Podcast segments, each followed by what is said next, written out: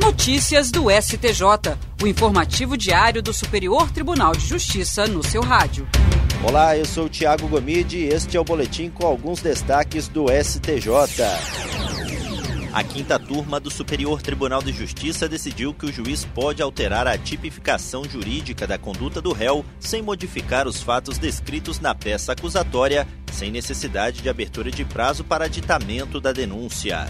O caso analisado foi um pedido de habeas corpus em que a defesa do réu alegava que, uma vez desclassificado o delito inicialmente apontado pelo Ministério Público, deveria ser aplicada a previsão do Código de Processo Penal de que, após o encerramento da instrução, caso o Ministério Público entenda cabível nova definição jurídica do fato, isso deve ser feito no prazo de cinco dias. Colegiado negou o pedido de habeas corpus. O relator, ministro Ribeiro Dantas, destacou que, nesse caso, o juiz de primeiro grau desclassificou conduta de tentativa de feminicídio qualificado para lesão corporal qualificada e condenou o réu com base nos fatos já descritos na denúncia e sobre os quais ele teve a oportunidade de se defender ao longo do processo, não sendo, portanto, caso de aditamento da denúncia ou de abertura de prazo para complementação da defesa.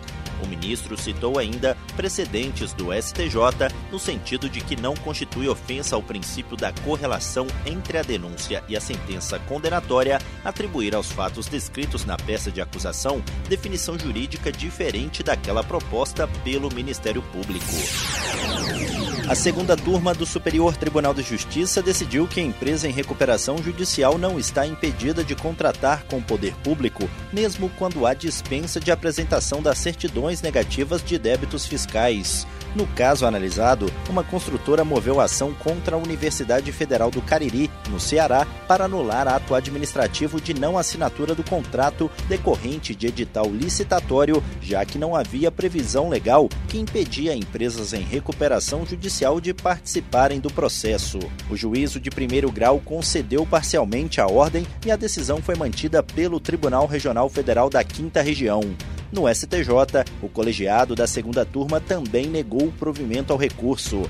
O relator, ministro Francisco Falcão, destacou que a exigência de apresentação de certidão negativa nestes casos deve ser relativizada para possibilitar à empresa participar do certame licitatório, desde que demonstre na fase de habilitação a viabilidade econômica.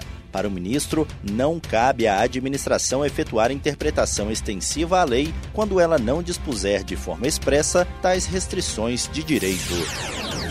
A terceira turma do Superior Tribunal de Justiça decidiu que nos processos de falência, mesmo com a nomeação de depositário, o administrador judicial continua responsável solidariamente no caso de desaparecimento dos bens. Os ministros ponderaram, contudo, que essa responsabilidade decorrente de dolo ou culpa do depositário deve ser apurada em ação própria com garantia de contraditório e ampla defesa.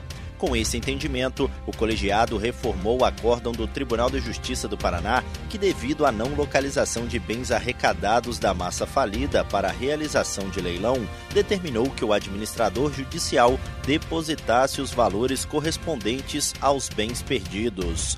O relator, ministro Moura Ribeiro, explicou que quando o administrador judicial escolhe diretamente o depositário dos bens e eles desaparecem, é cabível, a princípio, a responsabilização solidária pela culpa na indicação. O ministro destacou, no entanto, que para a ação de responsabilização, o administrador judicial deve ser destituído de suas funções, cabendo à massa falida promover a ação de responsabilidade por meio de novo gestor, o que não ocorreu no caso julgado, não ficando demonstrado nos autos o dolo ou a culpa do depositário no desaparecimento dos bens arrecadados. E esse foi o Notícias do STJ de hoje. Se quiser ouvir mais, basta acessar soundcloud.com/stj notícias. Até a próxima. Notícias do STJ, uma produção da Secretaria de Comunicação Social do Superior Tribunal de Justiça.